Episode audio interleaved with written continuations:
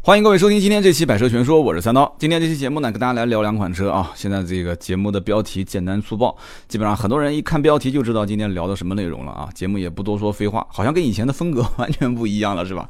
上来直接奔重点啊，是不是有点吃不消啊？啊，没有前戏了，是吧？今天这期节目聊两个车，一个呢就是丰田的埃尔法，还有一个呢就是奔驰的 AMG 的 A 四五啊，A 四五 AMG 这两个车子呢，我估计可能相对来讲身边。我不相信我听节目中的人个个都是土豪啊，应该说开过的、坐过的人是比较少的。三刀也是啊，三刀也是。这个身边呢，土豪朋友虽然还不算少，但是真正说能拥有埃尔法的人啊，还是比较少的。真的，这个车子，我的天哪，不是说有钱能买得到，而是不但是有钱，而且能心甘情愿的接受加价。记住了啊，是加钱，而且不是加个一万两万，是加个十几万、二十几万。加的这个钱是不开票的啊，这个是很夸张的一件事情，所以我记得我印象中当时第一次陪土豪朋友去买埃尔法的时候，那是在两三年前，当时，当时也是因为卖了二八嘛，就认识了一个二八圈子里面的这个土豪群体啊，就是一帮这个这个企业家的二代接班人，对吧？你看我这个词用的多好啊，企业家的二代接班人。他们当时说认不认识丰田的人？说我说认识啊。他说要买一个叫埃尔法的车。我说我听过一个 MPV。好，当时我的印象里面，它就是一个 MPV 而已嘛。它不就是丰田的一个 MPV 嘛，对吧？有什么了不起的呢？这车子排量又那么大，鬼才会买呢。啊，结果到了 4S 店，人家说要加价。我当时，我当时喝水的杯子差点没掉地上。我说什么？一个 MPV 要加价？啊，然后那哥们儿就像看着外星人一样看到我说怎么了？怎么了？这车要加价？怎么了？全国就这个行情，爱买不买啊？大概就这么个意思啊！啊，但是这个土豪朋友很淡定啊。当时他也是像外星人一样看到我，心想：哎，你也是做汽车的，怎么这个行情都不懂啊？那个时候我还没太去了解过丰田啊，所以呢，就后来我才知道，就埃尔法是一个神车。从那个时候开始，一进入中国，埃尔法就是一个神车。当时我不太懂，我说这，我说一破丰田，这怎么会？怎么会卖这么贵呢？啊，后来我才知道，这一进口丰田，就是所有的凡是进口的丰田车，那包括大家比较了解的后来的 A 一八六，对不对？这也是进口丰田车。还有什么车？普锐斯是吧？啊，就很奇葩的，就是就包括雷克萨斯，雷克萨斯改天再聊吧，今天不聊那么远了。就是丰田这个公司，就对于进口的车型，在国内它没有任何压力，它也不需要这车卖的有多好，而且最夸张的就是。也也是小道消息啊，你你们信就信，不信反正我也就说说这么一嘴。最夸张的就是，据说丰田的埃尔法，人家丰田公司就当是奖励经销商的一个条件，能理解我的意思吗？人家进中国就是冲着加价去的。但这个话只是小道消息啊，我不负任何责任啊，因为你们平时也喜欢听我一本正经的胡说八道是吧？这个据说啊，埃尔法就是丰田经销商的奖励的条件之一，就是说你达到了很多的一些。厂家给予你的啊，主机厂给予你的一些 相应的 KPI 的指标，你完成了，我才配一辆埃尔法给你。有人讲说，那为什么要这样子呢？赚钱啊！这个车就是印钞机啊！我给你一辆车，你不开票能加二十万，能加十几万，能加二十几万，而且加二十几万都抢着有人要，甚至于你稍微加少一点，经销商二级经销商就把这个车给接了，都不用卖给客户。对吧？就直接就批发掉了。你说你有一辆高配版的埃尔法，八十一万四的，你说我加个十五万，分分钟就被人接走了，一点不夸张。你加十五万，分分钟就被这些车商就给接走了。然后车商就在群里面喊说：“哎呀，高配的埃尔法三点五的啊，兄弟们，啊，我少加一点，二十万有没有人要？二十万基本上通过这个交易网络，很快也会有人接。”所以呢，有人讲说，那这车为什么那么疯狂啊？我当时后来也是通过这两年啊苦心研究之后，我才发现，其实大家想一想啊，你把汽车之家也别找什么其他网站了，汽车之家你什么选择项都不要选，你就选 MPV，你就选五十万到一百万，你看全中国能选到的有哪几个车？全中国能选到的车五十到一百万的，一共就八款啊。去掉那几个稍微对吧，就像像普普锐维亚这种车子，就基本上也就是冷的不能再冷的小霸王是吧？包括啊，我们之前看的还有奔驰的一些这种，就就什么维亚洛这种车子，我奔驰 V 这种级别的，我估计大多数的土豪也不会去买这种车。除此以外啊，能看到的车子稍微正常一点的啊，奔驰的 R 级。啊，奔驰的 R，大家都知道这个系列啊，也还算比较帅。这车平时家用也合适。我身边几个土豪朋友确实也有开这个车的 R 三二零啊，R 四百啊，包括大家在看啊，大众的迈特威现在应该是 T 六了，以前的 T 五是停产了。但是迈特威这个车包括 R 系列，都多多少少给人感觉有点什么，就感觉有一点，有点偏商务。特别是像大众的 T 六，我们一般很少喊迈特威，都是喊 T 五、T 六。大众的 T 六这个车子就特别商务，就感觉像是。像是就是车门一打开，就一个足球队的人要下来了，啊，这个车足球队可能装不下啊，一个篮球队的人就下来了，就感觉这车开出去就商务，没人会天天开这个车。而且最关键的一点就是，不管是像迈特威也好，奔驰 R 也好，还是有人讲说叫小阿尔法，对吧？就是塞纳啊，丰田的小阿尔法，就是这个车也好，就大家都觉得说，就这外形啊，包括这个车子的，就是社交的符号，它的这个分量不够重。埃尔法现在已经成为一种什么样的符号了？土豪开的，绝对是土豪中的土豪，土豪中的战斗机啊！开出去了，你根本就不用解释，这就是一土豪。你要如果是车主，你从那个电动门下来，对吧？你再挎一个爱马仕的包，你哪怕低调一点，爱马仕的包都不用挎，你就随便就穿一件简单的小 T 恤，蹬个拖鞋，啊，你你下来，别人都会觉得哇，这个埃尔法哇牛逼，对不对？就埃尔法现在已经是一种社交符号了，就所以怎么讲呢？就我觉得真的这个丰田也。就特别牛逼啊！这个营销做的就饥饿营销，能一个车加到二十多万，那真的我也是醉了啊！而且是高配加二十多万，低配还加不了那么多钱。就它分豪华版跟尊贵版嘛，就豪华版只能加到大概十五万左右啊，尊贵版能加到二十多万，就是越贵越加钱。包括上次我们聊的那个现在也比较火的 L X 五七零也是。啊，高配的啊，七座版还是五座版？七座版加的比五座版还要贵，所以这就是丰田的阿尔法。但阿尔法呢，这个车跟大家简单聊聊的我的这个感受吧。驾驶感受我没什么感觉，这么大一个车，你就是三点五的排量，我开起来也就那个样。反正就是怎么说呢？我估计跑长途应该舒服一点吧，因为我没有开这个车跑过长途，就正常在市区开。那一天我在南京的奥体的这个双双子塔，就是双塔这个底下。拍了一个静态啊，我对这个车其实开也没什么感受，最核心的点就是坐，对吧？谁买个七座 MPV 回头天天跑出去来回开，然后坐滴滴啊？怎么可能的事情呢？对不对？第二排的座椅啊，黄金座椅位置啊，黄金位置，第二排的座椅，这也是它的豪华版和尊贵版啊，尊贵版区别最大的地方。豪华版跟尊贵版说白了就是，呃，怎么讲呢？就是能不能照顾到每一个人，这就是第二排座椅的最核心的卖点。对吧？普通版本的第二排座椅就是两个人中间是有一个共用的一个小扶手，那就是比较普通了，对吧？然后呢，座椅上的独立控制按键也比较少。但是如果上到了尊贵版，那就不一样了啊！尊贵版，尊贵版的第二排的这个最牛逼的这个位置啊，第二排位置，它是四项电动调节啊，头等舱座椅，然后三面头枕。那天我直播的时候，我用斗鱼直播的时候，很多人问说：“哎，你的头枕旁边为什么是这个样子的？就像头上戴了一个什么？”就戴了一个头套一样的，它是那种大家如果坐过飞机的这种头等舱应该知道，就特别是那种国际航班的头等舱，你可以直接。独立座椅是可以睡下来的，它就是一张床，你可以直接调整成一张床。所以呢，它是三面头枕啊，三面头枕，独立扶手，每一个座椅是两边都是独立扶手，而且左边的扶手是有电动控制的啊，而且是独立的背托，然后独立的折叠小桌板，按一下直接弹上来啊。然后座椅的角度可以最多仰角是七十八度嘛，四十五米长的，还四十五米那是跑道四四十五毫啊不还四十五毫米呢，那是你们家的签字笔啊，四十五。四十五厘米长的这么一个叫什么滑轨啊，就是那个靠脚靠脚靠脚踏，所以这个车基本上放倒了。大家可以在网上看我的直播嘛，啊呃直播的录呃视频也有，包括网上你可以搜百车全说，你直接搜百车百车短评或者百车全说，你可以搜到埃尔法的这一期啊，我是一镜到底，直接在现场拍的这个视频。所以呢，说白了，这个车子。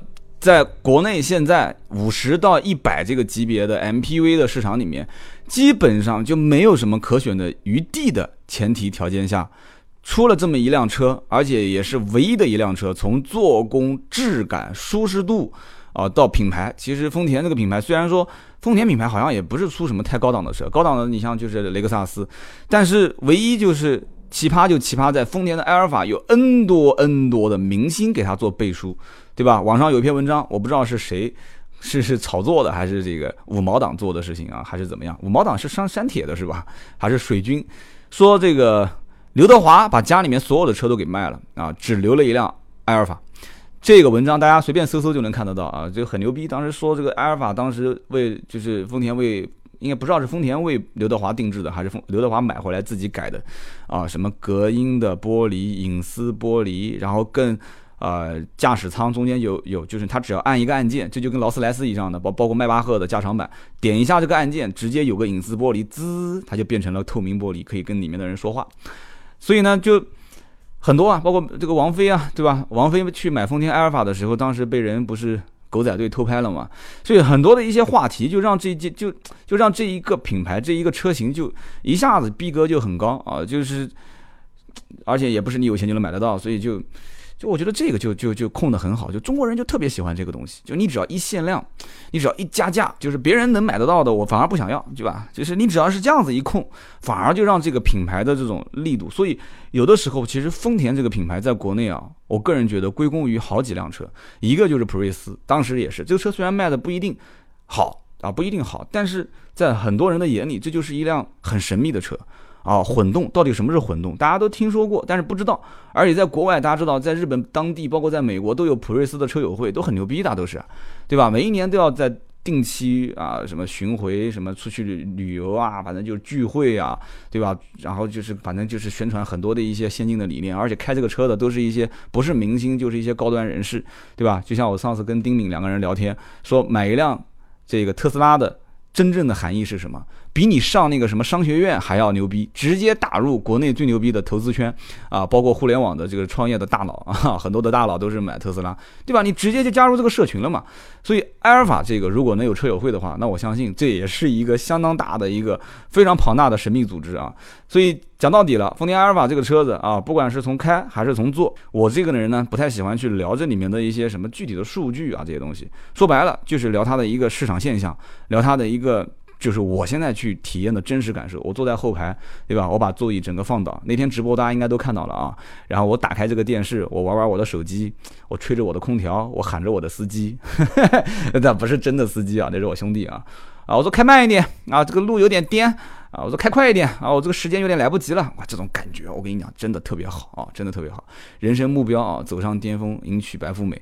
那就是啊，配一辆埃尔法是吧？我靠，这个丰田厂家得给广告费了。这个好，埃尔法我说完了啊，我们接着聊聊那天同一天时间啊，冒冒着南京四十度的高温啊，试完埃尔法又试了一辆车，大家应该那天也看到视频了啊，就应该你们看的很过瘾是吧？我又试一辆什么车呢？就是 AMG 啊，就是我之前也试过一辆 AMG，大家猜猜这是个 AMG 的什么车啊？不用猜了，我这个人怎么这么弱智的呢？对吧？我标题都写出来了，奔驰的 A45 AMG。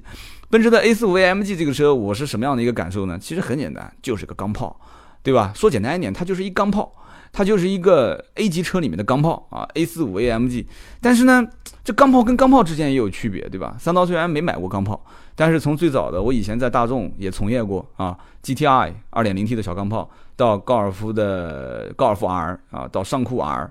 对吧？然后再到 N 多的一些钢炮，包括以前的宝马的 EM，我身边当时也最早的一帮人去提车，拿回来一看，说，哎，怎么还是个手动挡？人家说，你看你就上炮了吧，对吧？玩这种车玩的就是手动挡。哦，原来是这样。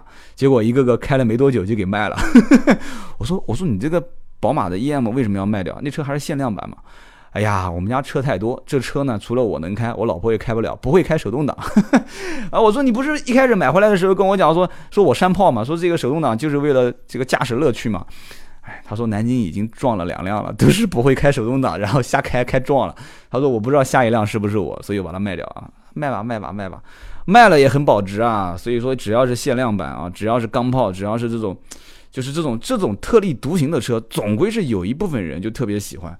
所以呢，我个人觉得，其实有的时候你买这种 AMG 的车，有的时候你买这些钢炮啊，真的就是在那些特殊的人群里面去交易，它的保值率反而是比那些啊传统的一些普通的 A 级车啊这种小型的两厢车保值率还要高，一点都不夸张。就像我讲的今天这个啊 A 四五的 AMG，像这个 AMG 它有两个版本，当时这个土豪也是亏了。亏了去了，我说你怎么不找我的？我说你你们这些土豪买车就跟买衣服一样，分分钟的说买，第二天就去买了，你就打个电话给我不就行了吗？对不对？我带你去问，我是专业代购的机，这种这种汽车代购机构，对吧？对不对？大家都知道我的买摆车业务，对吧？你你询个价，询到底了，在我这里问一下，我帮你去调剂，我可以找区域经理，我可以去找当地的经销商，对不对？我是专业还价机构，你也不找我。土豪说你能帮我最多还个一两万，我也不在乎那点钱。好好好好好，对你不在乎那点钱，但是有一件事情，哎，你买亏了吧？南京有 A 四五 AMG 的冠军版，哎，你这土豪你也是准备买冠军版的，结果没买到，买了一个普通版本的，对吧？普通版本的还被 4S 店忽悠加了四万块钱的套件，嘿嘿嘿嘿，哎，你不有钱吗？哎，你不有钱吗？买完之后后悔了吧？对不对？你要知道冠军版全国限量五十台，而且你不是谁都能买到的，外形的颜色只有三个，对不对？冠军的涂装当时也是因为是那个 F1 的赛事嘛，我记不得那个名字叫什么了，当时那个赛事得了一个冠军，然后当时是二零一五年吧，就给了一个冠军版。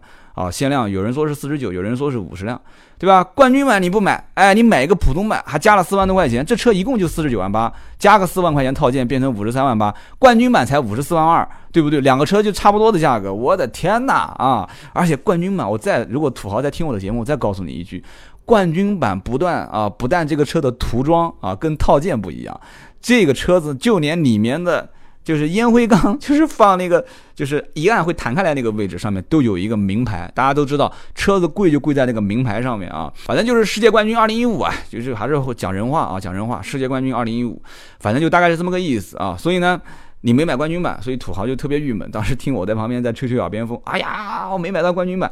但是呢，A45 AMG 真的是一个很牛逼的大玩具啊！这个玩具真的，我跟你说说我的感受啊。一上车，先是切舒适模式，因为我这个人呢比较屌丝，就我就喜欢按照舒适模式来开啊，就舒适模式开。因为 CRS 63 AMG 我们也开过，C63 AMG、G63 AMG 咱们都开过嘛。就是我们先用舒适模式开啊，然后呢，正好那一天开车的时候。这个车主接到个电话，说，哎，说要有代账公司、会计公司过来，说要要要给个东西。我说那行，那我们就一路开过去。我就开了一个舒适模式，因为它这个车上本身就有 I、C、S、S 加啊，开过这种类型的车都知道，运动模式调节嘛，对吧？I 呢就是自定义模式，然后 C 呢舒适模式，S 呢运动模式，S 加嘛就不用讲了，狂暴模式是吧？狂暴模式，我就用舒适模式开，然后一路开。也没什么太大的一些区别，就排气的声音声浪稍微比普通车好一点，啊，挺舒服的，就是一个买菜车啊。这个这个开开开开开开过去了啊。大家也知道，就是但我没有去证明过它是不是这样子啊。就是这个 AMG 的版本配的这个双离合变速箱，一般都是用它那个 Speed Shift，啊，就是换挡速度特别快，就是那个。就是那那，就是我曾经当时聊过哪一款车，我也讲过嘛，就是他们专用的这个 Speed Shift，就是这种变速箱嘛。然后呢，我当时去开的过程中，我没有去猛加油门，我带他去见这个财务的人去开票。那么见完这个人之后，回来的路上啊往回走的时候，这一路车子比较少啊，然后我们开始就用这个 S 加的模式，直接切手动模式。我一路狂暴，我的天！每一次换挡啊，砰啊，砰，就是这种感觉啊！我当时我我也不想模仿这个排气的声音啊！我当时玛莎拉蒂还是那句话，玛莎拉蒂是我到目前为止听过最好听的排气的声浪啊，没有之一。那么这一次去开这个 AMG 的 A 四五的 AMG 的时候，我就发现这声浪感觉不是那么好听嘛。然后我就开始研究这个车子的一些相关的功能键，然后我就发现有一个功能键上面有两个方块。啊，两个方块。这个车整体外形的话，因为它加了一个四万块钱的套件嘛，所以这个车会多了一些什么东西呢？它会多一些，就它加了一个套件啊，它的轮毂就变成黑色的了啊，就是十九寸的呃熏黑轮毂，加上一个大的定风尾翼啊。这个 A 四五 AMG 一定要加这个大尾翼啊，要不然一点都不帅啊，要不然就秃头秃脑的感觉，秃头秃脑的感觉。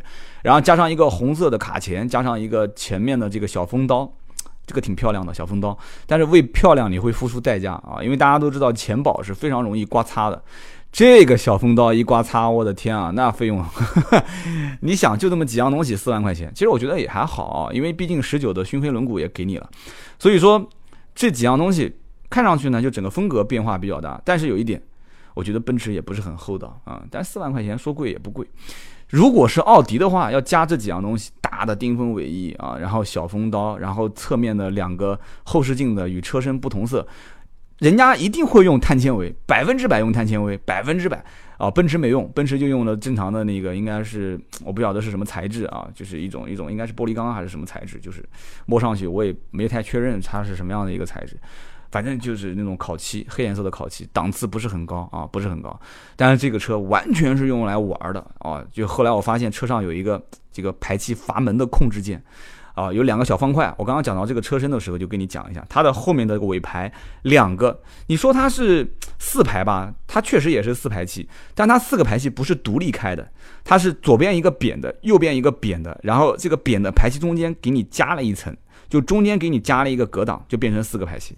我的天哪！你把那个排气阀门控制键叫运动排气的按键一按下去，你再去踩油门，你会发现整个车子就开始咆哮了啊！我的天，就跟那就跟之前的那个啊啊的感觉就不一样了，就炸开来了，啊啊这种感觉就炸完全炸开了啊！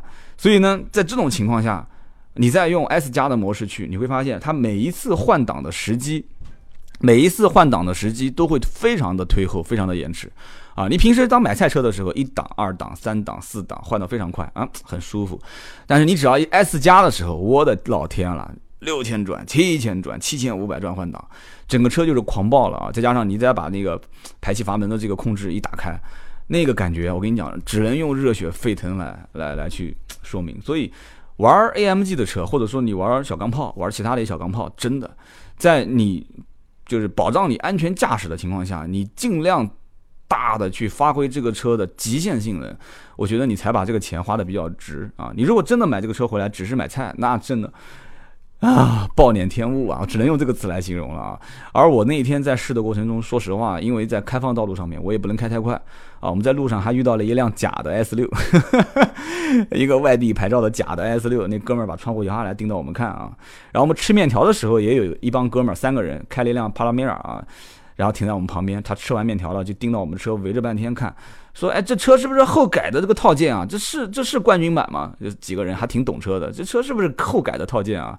啊，结果我就赤裸裸的装了一个逼啊！我说这不是后改的，这是直接奔驰店买了一个套装版啊！我们四万块钱套装是跟到车价一起走的啊！这车一共上路多少钱啊？我也不是车主嘛跟他聊的很自豪的样子啊！这是上路五十万，五十多万啊！当时车主在旁边摸着嘴笑啊，没吱声啊。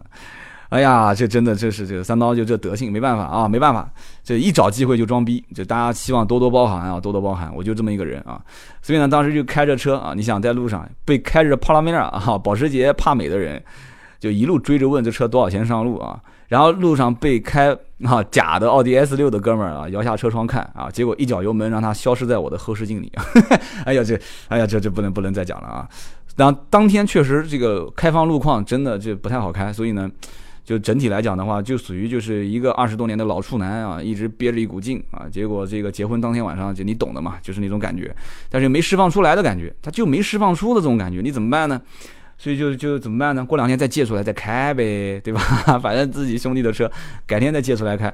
所以呢，改天有机会，大家都关注我的斗鱼房间啊，在斗鱼直接搜三刀啊，直接搜百车全说，或者直接搜刀哥，第一个房间就是我啊，这狠三刀这个房间就是我，这狠三刀啊，这是一个梗啊，没听过的你们都是。八零后啊，你们都是八零后，听过的都是九零后、九五后啊。我的心态很年轻，这很三刀，你就搜三刀，搜刀哥，搜百车全说都能搜得到啊。你哪怕就特别懒，你就直接打个刀，小刀的刀，你打个刀，排名第一的这个房间也是我。好，今天这期节目就到这里啊，希望大家喜欢啊，聊的比较啰嗦哈。然后呢，也是一样的，我们的新浪微博百车全说三刀啊，我们的微信啊可以加一下四六四幺五二五四。好的，今天这期节目就到这里，我们下一期接着聊。